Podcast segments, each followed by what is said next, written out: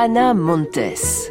This is an amazing story indeed. Uh, to her colleagues, Ana Montes was the queen of Cuba, a top Cuba analyst for the U.S. government. She was Cuba's top spy, operating at the highest level of the U.S. government.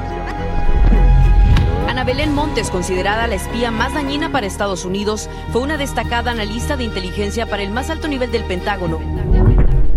Montes led a double life, moonlighting as a spy for Fidel Castro.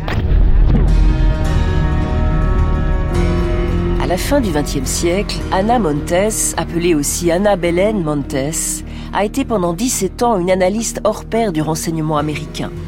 Plusieurs fois décorée des mains même du directeur de la CIA, cette agente très estimée et écoutée, cheveux courts, tailleur strict, était surnommée la reine de Cuba, car espionner le pays de Fidel Castro était devenu depuis des années sa spécialité.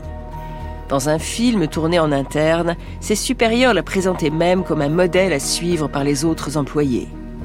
Mais le 21 septembre 2001, à Washington, quelques jours seulement après l'attaque terroriste sur les Twin Towers et le Pentagone, sa vie avait basculé. Ce matin-là, un matin en apparence comme les autres, Anna Montes, qui venait d'arriver à son bureau, était soudainement arrêtée par le FBI, sous le regard médusé de ses collègues ils apprenaient que cette fonctionnaire américaine, une femme discrète apparemment sans histoire, était en réalité une taupe, une espionne travaillant pour Cuba, l'ennemi historique des États-Unis. Travaillant le jour pour les Américains, la nuit quand elle rentrait chez elle, Anna Montes recevait des ordres de la Havane par le moyen d'un vulgaire transistor à ondes courtes.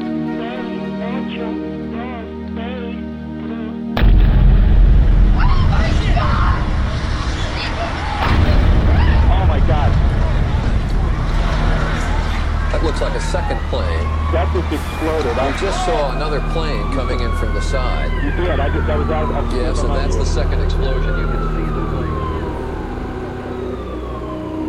plane. Today we've had a national tragedy. Two airplanes have crashed into the World Trade Center in an apparent terrorist attack on our country. I have spoken to the Vice President. Dans le fracas des attentats du 11 septembre, l'arrestation d'Anna Montes s'était passée quasi inaperçue. Mais progressivement, le renseignement américain allait découvrir l'étendue des dégâts causés par l'espionne préférée de Fidel Castro. Ils étaient énormes. Pendant 17 ans, à la barbe de ses supérieurs, cette agente double avait fourni aux Cubains des milliers de renseignements hautement confidentiels sur la défense américaine les satellites ultra secrets, les systèmes d'écoute électronique, les emplacements de camps clandestins des forces spéciales en Amérique centrale.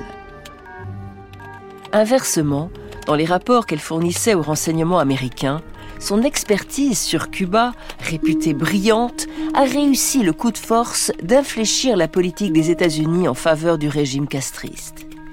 Mais le plus grave était ailleurs. Les révélations d'Anna Montes avaient entraîné l'arrestation, voire la mort de citoyens américains. Cela, la justice n'allait pas lui pardonner. Encore aujourd'hui, Anna Montes est considérée aux États-Unis comme l'une des espions les plus dangereux de leur histoire, et sans nul doute, la plus dangereuse des espionnes qu'ait connue le pays.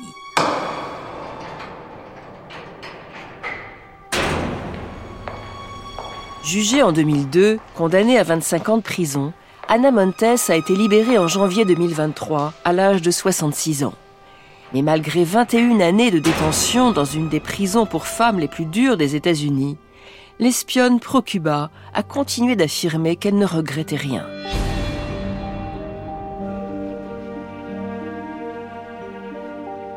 Comment expliquer que cette jeune américaine d'origine portoricaine, issue d'une famille très patriotique, fille de militaires, dont plusieurs de ses frères et sœurs ont fait carrière au FBI, comment expliquer qu'elle, secrètement, ait fait un choix diamétralement opposé? À quel moment a-t-elle bifurqué? Mais surtout, qu'est-ce qui a motivé son engagement pro-cubain?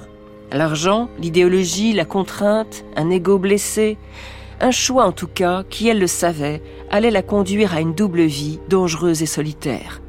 Le cas d'Anna Montes pose une autre question troublante. comment se fait-il que le renseignement américain ait mis plus de 16 ans à démasquer celle qu'on appelait la reine de Cuba?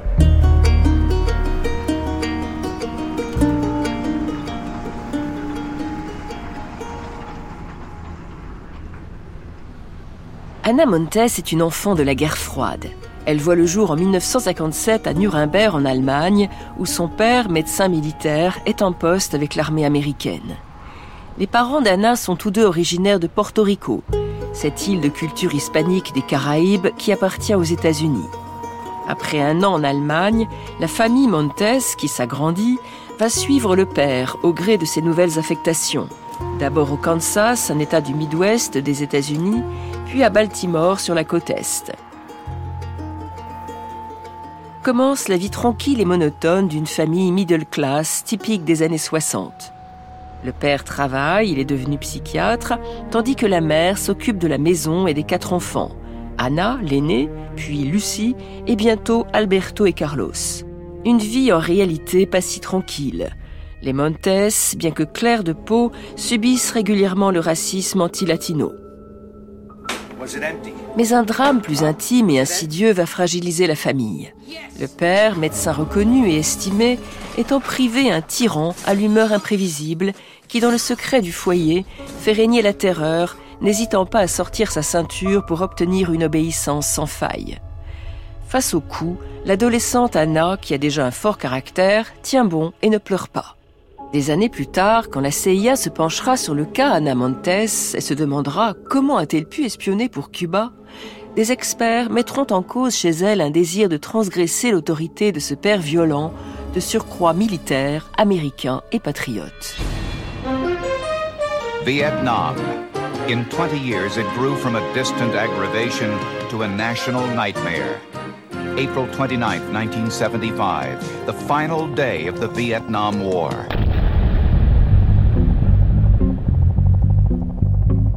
1975, l'année du retrait de l'armée américaine du Vietnam et de la chute de Saigon.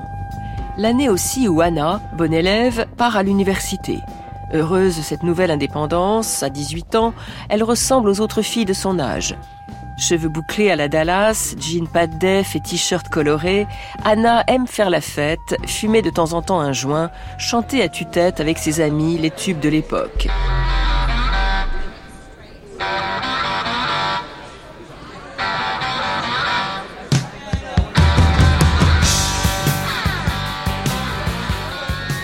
C'est aussi une étudiante sérieuse qui, le week-end, bosse comme serveuse pour arrondir ses fins de mois. Quand en 2001 elle sera arrêtée, un copain de cette époque, interviewé dans la presse, n'y croira pas. Anna, une espionne? Impossible. Elle n'avait rien d'une gauchiste. Et le seul secret qu'elle avait, c'est la succulente recette du flanc de sa mère.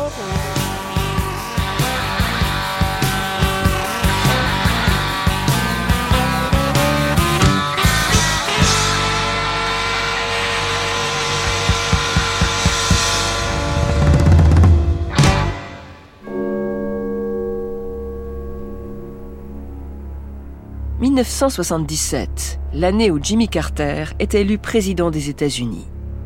I, Jimmy Carter, do solemnly swear that I will faithfully execute that I will faithfully execute the office of President of the United States the office of President of the United States and will, to the best of my ability, and will, to the best of my ability, preserve, protect, and defend preserve, protect, and defend the Constitution of the United States. the Constitution of the United States. So help me God. So help me God.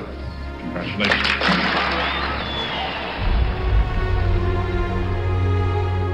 En élisant le démocrate Jimmy Carter, les Américains choisissent de tourner une page après les années Vietnam et les scandales de l'ère Nixon.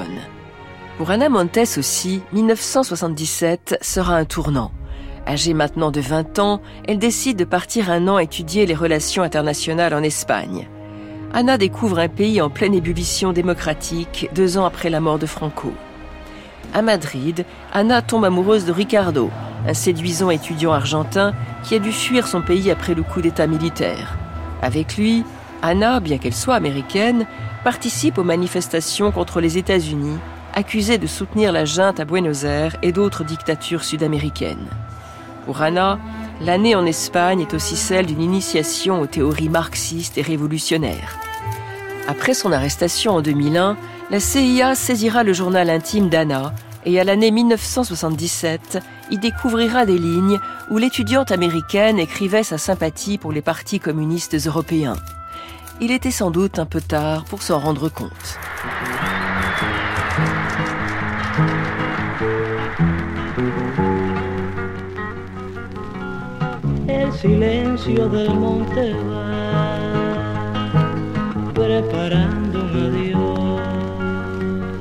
En tout cas, Anna Montes est déchirée. Américaine, refusant de l'être, elle est aussi très marquée par ses origines portoricaines. En 1979, elle se décide à visiter le pays natal de ses parents. Ce qu'elle découvre la choque. Le statut politique de Porto Rico est en effet très ambigu. Les portoricains sont des citoyens américains, mais ils n'ont pas le droit, par exemple, de participer au vote pour la présidence des États-Unis.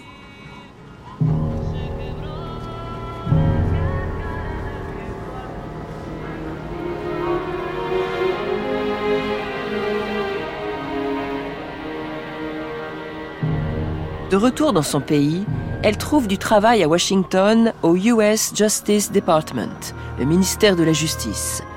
Rien de passionnant, mais elle doit gagner sa vie. Nous sommes en 1979. C'est le début de sa carrière de fonctionnaire, une carrière de 22 ans qui s'achèvera brutalement un matin de septembre 2001.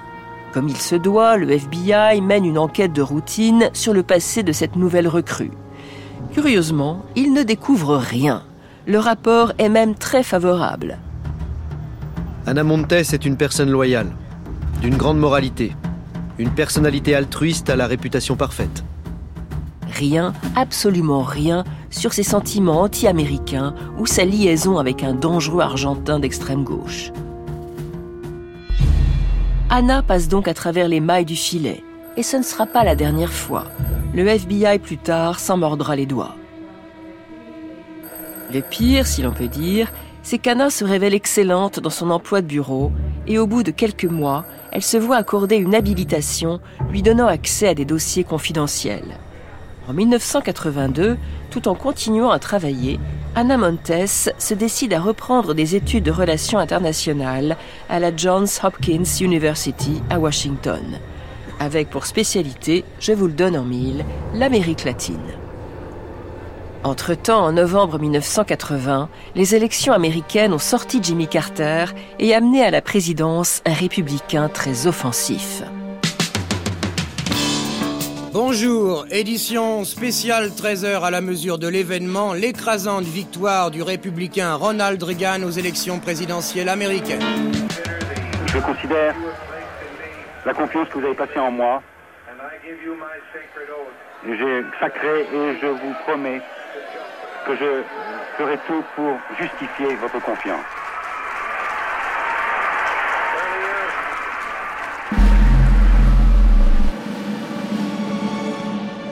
Peine investi, Ronald Reagan était parti en guerre contre l'influence de l'Union soviétique et du bloc communiste qu'il surnomme l'Empire du Mal et contre les gouvernements sud-américains de ce qu'il appelle l'axe soviéto-cubain nicaraguayen. Dans l'œil de mire de Reagan, en effet, les sandinistes, les révolutionnaires d'inspiration marxiste qui en 1979 ont pris le pouvoir au Nicaragua, petit pays d'Amérique centrale.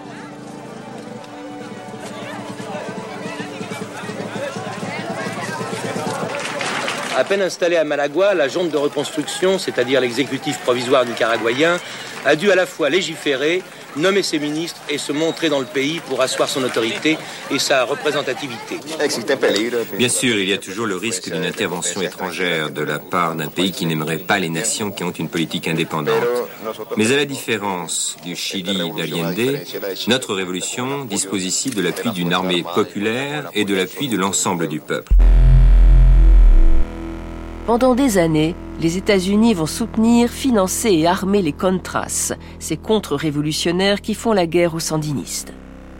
Dans le même esprit, le 25 octobre 1983, Reagan envoie des troupes à Grenade, cet État souverain des Caraïbes, dans le but à peine caché de renverser le gouvernement révolutionnaire du peuple, soutenu par Cuba, qui est au pouvoir.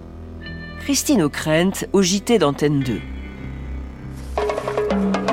Madame, Monsieur, bonsoir. C'est une toute petite île des Caraïbes, l'île de la Grenade, qui cristallise l'attention internationale de Washington, Edouard Laure.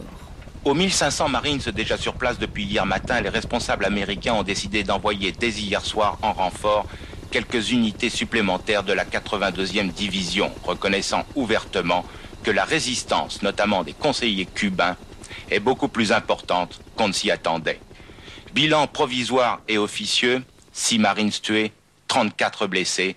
Avec ce commentaire du secrétaire d'État à la Défense, le prix de la liberté est élevé, il faut s'attendre à de nouvelles pertes. Un ministre cubain condamne l'intervention américaine. Reagan a commis un crime. Il devrait donc théoriquement aller en prison parce que c'est un criminel. Il faut lancer un appel au monde pour qu'il s'oppose à la politique agressive des États-Unis, y compris au peuple américain, qui est lui aussi préoccupé par la politique belliqueuse de Reagan.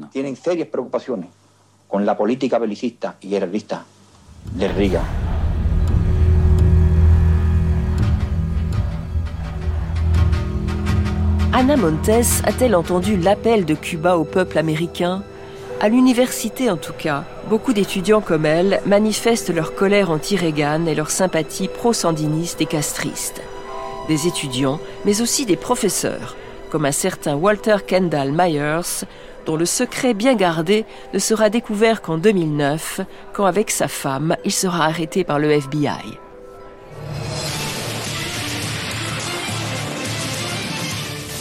American couple accused of handing over secrets to Cuba. Walter Kendall Myers, who worked at the State Department, and his wife, Gwendolyn.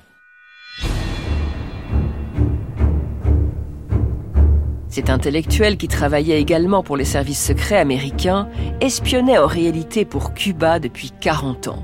Il sera condamné à la prison à vie et sa femme à 6 ans. Mais ce n'est pas lui qui va recruter Ana Montes, c'est Marta Velasquez.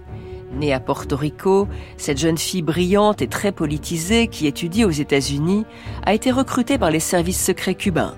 À la Johns Hopkins University, elle a pour mission à son tour de dénicher de nouveaux agents.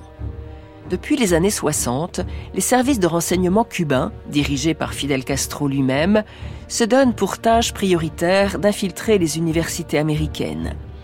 Un investissement à long terme afin qu'un jour ces agents puissent infléchir la politique étrangère de la Maison-Blanche, dans le but notamment de faire lever l'embargo qui pèse sur l'île depuis plus de 20 ans.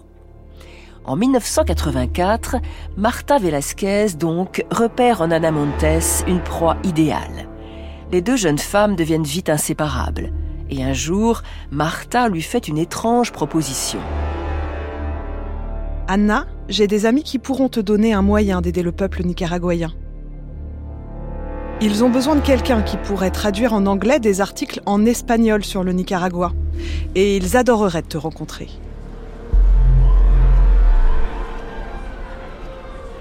L'accord sera scellé avec un officier des services secrets cubains à New York le 16 décembre 1984 dans un restaurant de Manhattan. Après son arrestation en 2001, Anna expliquera au FBI que d'elle-même, elle ne se serait jamais portée volontaire, mais qu'elle a accepté facilement, flattée sans doute et exaltée à l'idée que Cuba ait besoin d'elle. Contrairement à des millions de personnes, j'étais en position d'apporter mon aide. On m'offrait la possibilité d'aider illégalement ce que légalement je n'aurais jamais pu faire.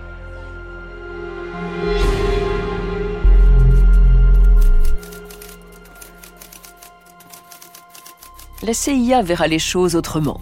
Les Cubains ont manipulé Anna en exploitant ses faiblesses et en flattant son narcissisme. Marta Velasquez félicite Ana Montes et lui prête une machine à écrire afin qu'elle rédige son autobiographie pour les services cubains. Une manière de mieux la ferrer et si besoin un jour de la faire chanter. Une manière aussi de cerner son contour psychologique. Et n'oublie pas de décrire ton travail au département de justice et de rappeler que tu as accès à des documents top secrets.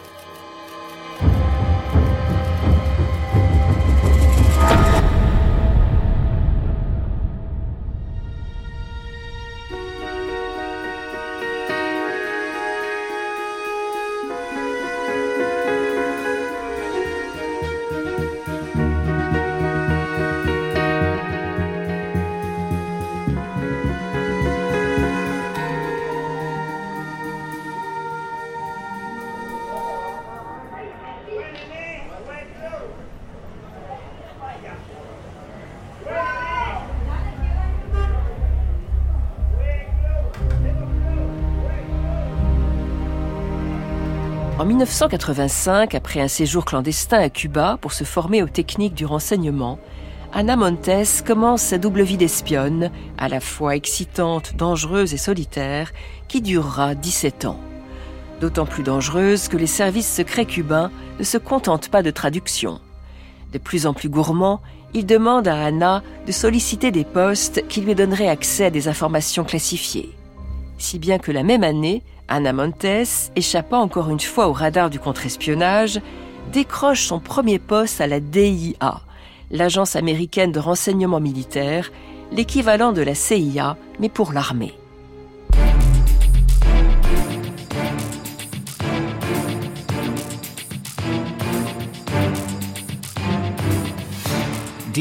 La DIA a une mission, prévenir les surprises stratégiques en fournissant aux leaders militaires et civils le meilleur renseignement sur les intentions et les capacités militaires des pays étrangers.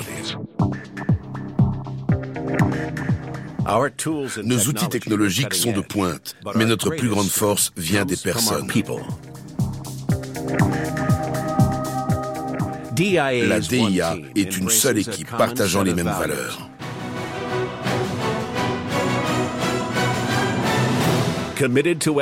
Engagés dans l'excellence pour la défense de la nation, nous sommes la DIA.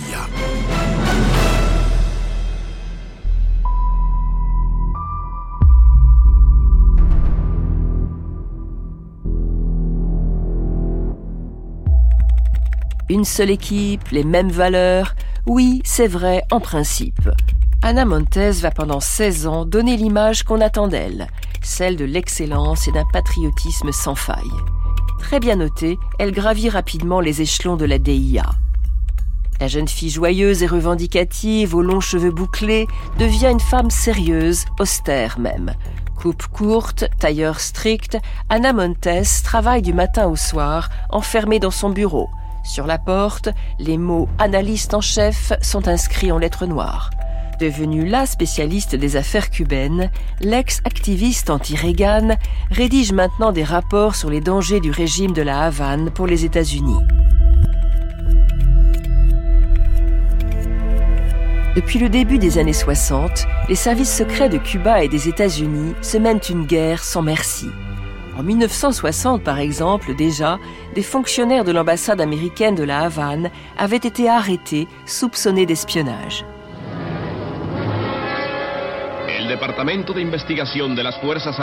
Le département de l'investigation des forces armées révolutionnaires découvre des activités de conspiration et d'espionnage de la part de fonctionnaires et d'agents de l'ambassade des États-Unis à Cuba. Du matériel pour graver des disques, des transmetteurs et des émetteurs. Tout ce matériel est entré à Cuba par la valise diplomatique de l'ambassade Yankee. Espionnage et violation de la souveraineté de Cuba. Les Cubains ne sont pas en reste. À La Havane, la DGI, Dirección General de Inteligencia, véritable État dans l'État, dispose d'un budget quasi illimité pour espionner l'étranger, en particulier le grand ennemi Yankee. On estime qu'à la fin des années 1980, il y a une cinquantaine de taupes infiltrées au plus haut niveau de l'État américain. Formée par le KGB soviétique et la Stasi est-allemande, la DGI est considérée comme un des meilleurs services d'espionnage du monde, malgré la petite taille de l'île. Le FBI et la CIA, sûrs de leur supériorité, mettront du temps à s'en rendre compte. Le cas Anna Montes en est la preuve flagrante.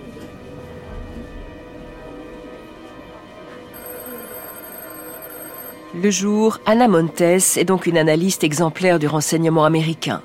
Mais le soir venu, cette femme solitaire redevient ce qu'elle est vraiment, une espionne cubaine.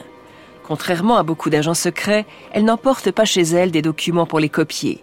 Trop risqué. Elle, dotée d'une sacrée mémoire, a, dans la journée, visualisé ses renseignements, souvent des dizaines. En 2001, lors de la perquisition de son appartement, le FBI trouvera sur ses étagères un livre Apprenez à développer votre mémoire. Le soir donc, Anna, arrivée chez elle, sort du placard son ordinateur secret et elle retranscrit les informations en espagnol sur des disquettes cryptées. Puis à 9h du soir, les mardis, jeudis et samedis, Elle allume sa petite radio, un vulgaire transistor à pile, et se branche sur les ondes courtes, fréquence 7887 kHz. Attention, attention, dit depuis la Havane une voix féminine qui poursuit en épelant des chiffres.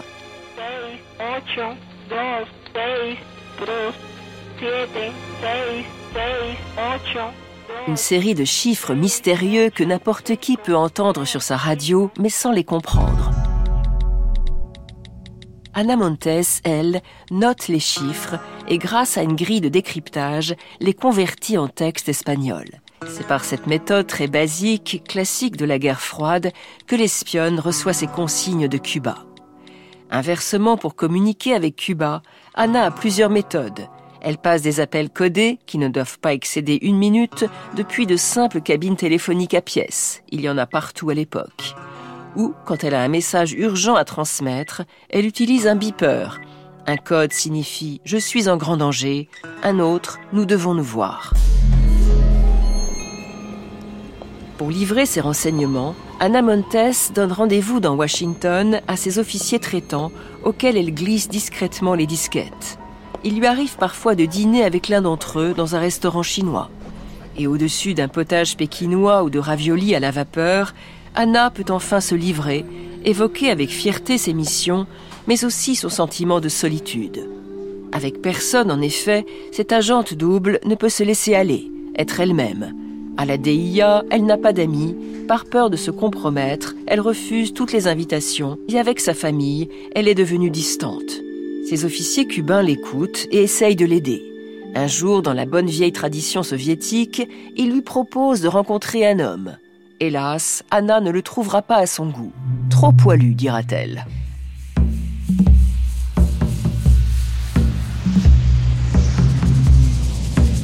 Anna Montes réalise quatre fois l'exploit de se rendre en personne à Cuba pour rencontrer ses chefs. Deux fois, elle s'y rend sous couvert officiel d'un voyage de la DIA. Entre deux réunions, elle réussit à s'éclipser et à ses risques et périls à retrouver un agent cubain dans une planque. Deux fois, elle se rend à la Havane sur des vols touristiques avec une perruque et un faux passeport. Quand Anna Montes sera jugée en 2002, Fidel Castro, dans une interview, rendra un vibrant hommage à son espionne, sans aucun doute sa meilleure espionne. Une personne nord-américaine noble et bonne, qui s'oppose à l'injustice, à un blocus de plus de 40 ans, à tous les actes terroristes qui ont été commis contre Cuba et qui est capable de réagir de cette manière est une personne exceptionnelle. Une personne qui, par son sens de la justice, mérite respect et admiration.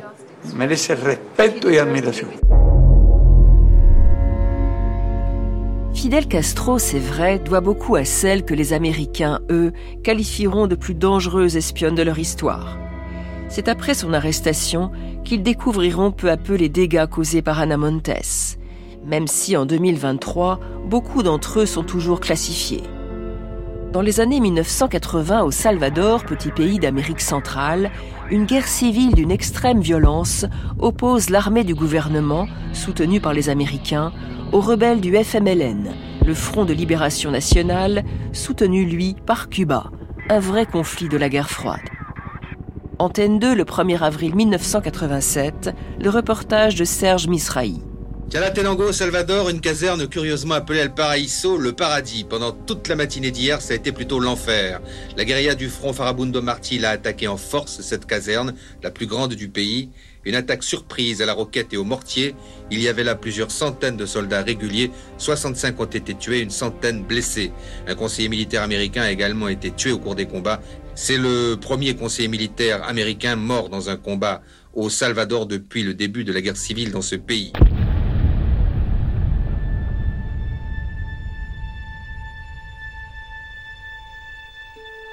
Le conseiller américain tué dans l'assaut s'appelle Gregory Fronius, 27 ans, un béret du renseignement militaire envoyé pour former les forces spéciales du Salvador.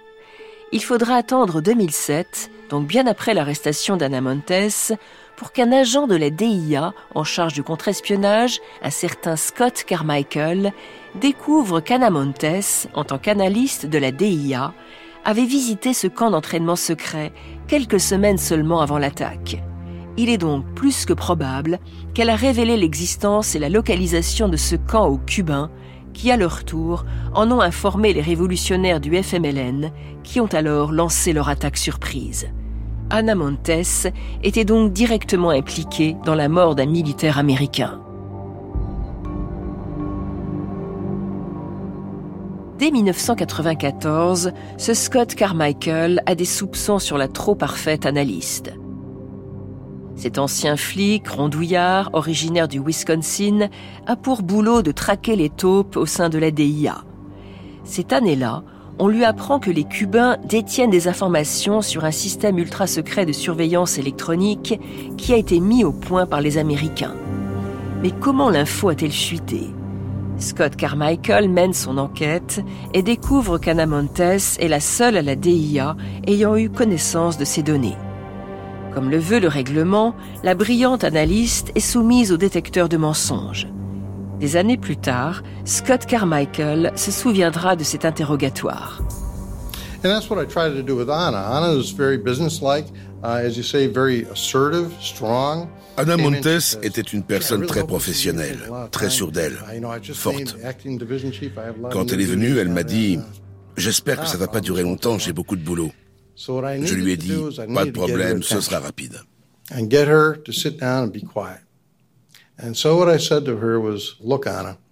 J'ai eu beaucoup de mal à garder son attention, qu'elle s'asseye et se calme. Alors je lui ai dit Écoutez, Anna, j'ai des raisons de croire que vous avez été impliqué dans une affaire d'espionnage pour Cuba. Je vous surveille depuis un moment.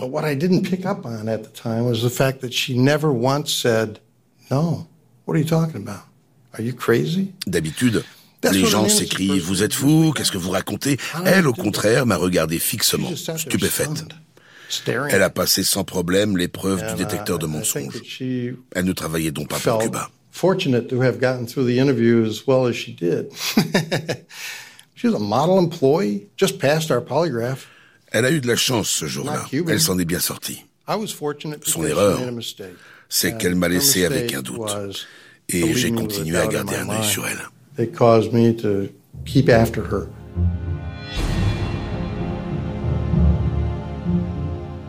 Mais Scott Carmichael est bien obligé de la laisser partir. Après l'arrestation d'Anna Montes, on apprendra que les Cubains lui avaient appris à tromper le détecteur de mensonges par une méthode surprenante, en contractant son sphincter pendant la séance. Ayant réussi donc le test, Anna Montes se sent plus que jamais en sécurité et libre de poursuivre son espionnage.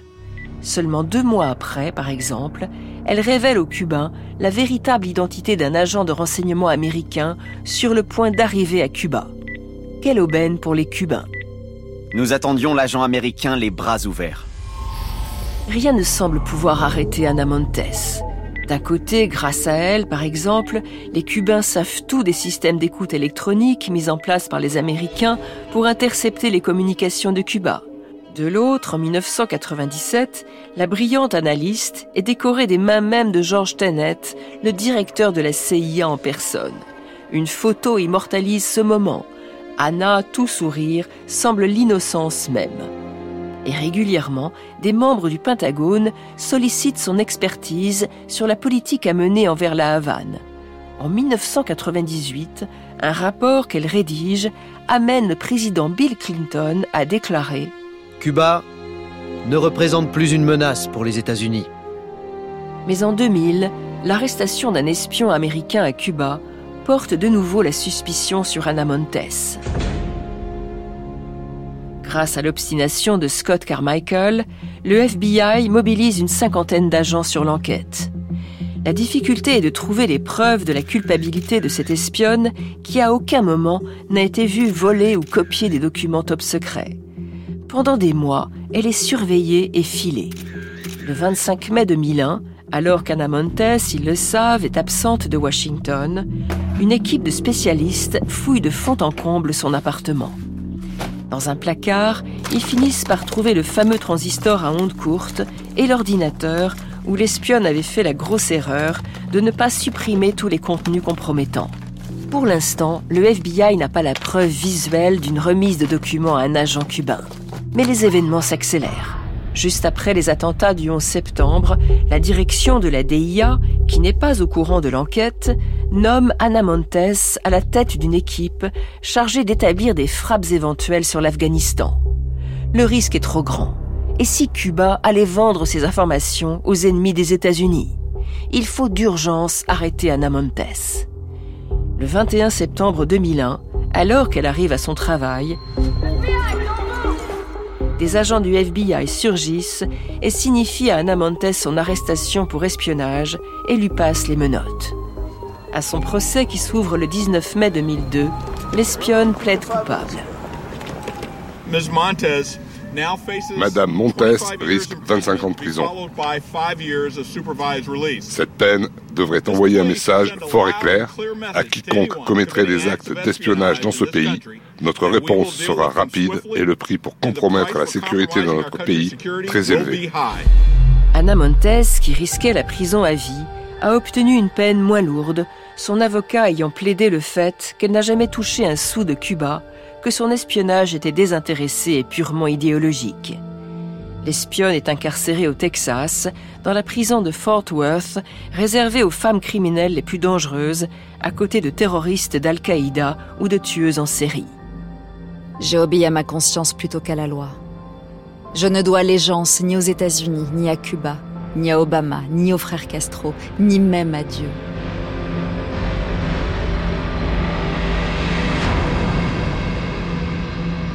une profession de foi qui inspirera le chanteur contestataire David Rovix. 25 years was what the judge said. Then he banged his gavel and shook his head. You've done wrong, you broke our trust. Now we caught you, and this is a bust. Now you'll spend these decades behind bars of steel. Thought you could play with us, but this is for real. You gave away secrets to the enemy. Now you'll live in prison in the land of the free. But here beneath this Cuban sun, I'd just like to thank you for all you've done. Today I'm torn apart. Anna Benamontes.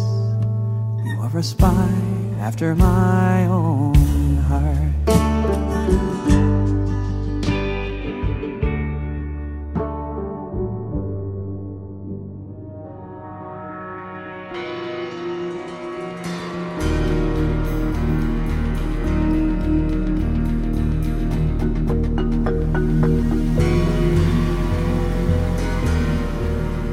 Le 6 janvier 2023, Anna Montes, 66 ans, ne renie rien.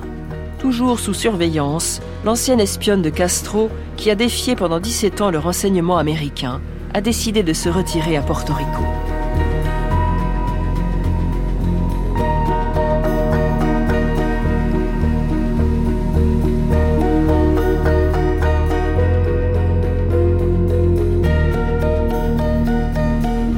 Espion, une histoire vraie de Stéphanie Duncan est un podcast original de France Inter.